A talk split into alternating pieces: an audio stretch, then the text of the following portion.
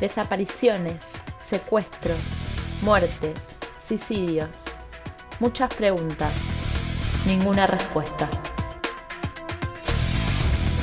Nada quedó claro. Sumergite en estos numerosos casos que aún no han podido resolverse. Encontranos en iBooks como Nada quedó claro. Bienvenidos y bienvenidas. Mi nombre es Sanji Morales, soy estudiante de la licenciatura en Comunicación Social y esto es Nada quedó claro. Esta es una nueva serie donde contamos casos tan misteriosos que aún no han podido resolverse. En este segundo episodio contaremos la historia de Asha Degree.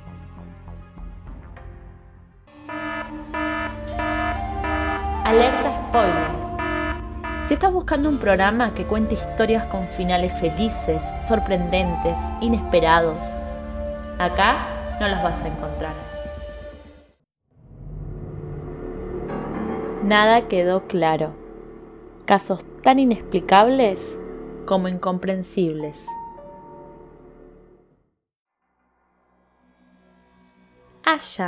Era una niña de tan solo nueve años cuando desapareció el 14 de febrero del año 2000 en Shelby, Carolina del Norte. El día anterior, ella y su hermano, O'Brien, fueron a la iglesia como cualquier otro domingo, desde la casa de un familiar y luego regresaron a su hogar. Los niños acostumbraban a trasladarse solos, pese a sus cortas edades.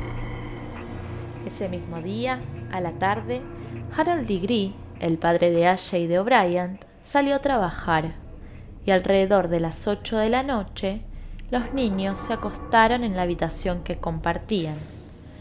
Casi una hora después, un accidente automovilístico cercano causó que se cortara la luz en el barrio, pero fue restaurada alrededor de las doce y media de la madrugada, poco después de que Harold regresó del trabajo. Cuando llegó a su casa, entró al cuarto de los niños y vio que ambos estaban dormidos. Una vez más, y antes de acostarse, a las dos y media de la madrugada, revisó que sus hijos estuvieran bien. A la mañana siguiente, Aikilia, la madre, fue a despertar a sus hijos y a prepararlos para ir a la escuela. Allí fue cuando descubrió que Aya no estaba en su cama. A pesar de que la niña compartía habitación con su hermano, éste no tenía ni idea de lo que le había sucedido. Poco tiempo después, O'Brien recuerda haber escuchado el chirrido de la cama de su hermana, pero no le prestó atención porque pensó que simplemente estaba cambiando de posición mientras ella dormía. Es en ese intervalo de tiempo cuando se especula que Aya se habría levantado de la cama y salido de su casa por sus propios medios, llevándose consigo alguna de sus pertenencias. Ese mismo lunes 14, los medios locales publicaron la noticia y tanto un camionero como un automovilista aseguraron verla entre las 3.45 y las 4 y cuarto de la madrugada. Ambos aseguraron que la niña se dirigía hacia el sur por la autopista 18 justo en el cruce norte con la autopista 180, vestida con una camiseta y unos pantalones blancos. Inclusive, el automovilista se asombró de que una niña tan pequeña ande sola a esas horas de la madrugada. Es por eso que decidió retroceder para ver si se encontraba perdida. Era una noche lluviosa y el testigo dijo que había una tormenta furiosa cuando la vio correr hacia el bosque junto a la autopista donde la perdió de vista por completo. Alrededor de las 6.40 de la mañana, los primeros policías habían llegado a la casa de la familia Digri. Los perros del departamento policial no pudieron captar el aroma de haya, ya que era un día de mucha lluvia y el terreno estaba mojado.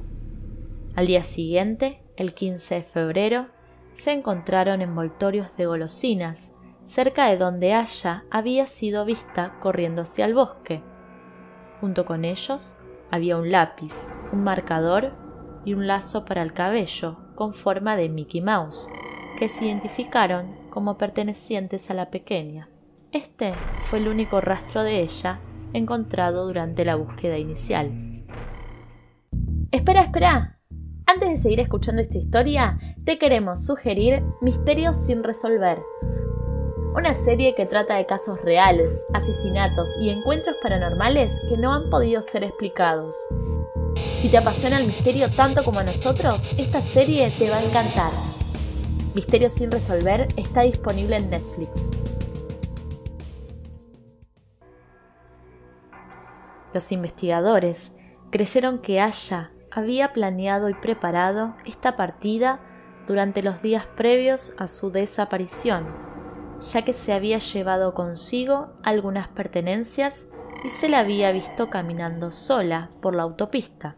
Pero agentes del Centro Nacional para Niños Desaparecidos y Explotados aseguraron que ella no es el típico fugitivo y que la mayoría de los niños que huyen tienen al menos 12 años. Además, un agente del FBI señaló la falta de un problema del que ella podría haber huido, como una familia disfuncional o un bajo rendimiento académico. Sin embargo, para todos los investigadores fue claro que Aya salió por sus propios medios, pero que por alguna razón se desvió o fue secuestrada. Todo comenzó a volverse más extraño cuando un año y medio después encontraron la mochila de Aya a 40 kilómetros de distancia del último lugar donde había sido vista. La mochila contenía algunas pertenencias más de la pequeña y había sido envuelta en bolsas de basura. El FBI lo llevó a su cuartel para un análisis forense adicional. Los resultados de esa prueba no se hicieron públicas, siendo hasta la fecha la última evidencia encontrada del caso. Hoy en día, el paradero de Aya continúa siendo una incógnita. El FBI la sigue buscando y su madre todavía espera que cruce la puerta y vuelva a casa.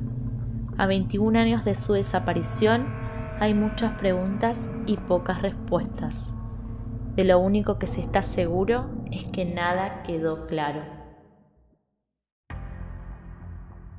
Esta fue la historia de Aya en el segundo episodio de Nada quedó claro.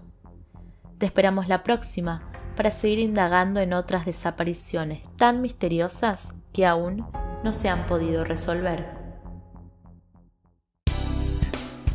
¿Tienes ganas de participar en la producción de Nada quedó claro?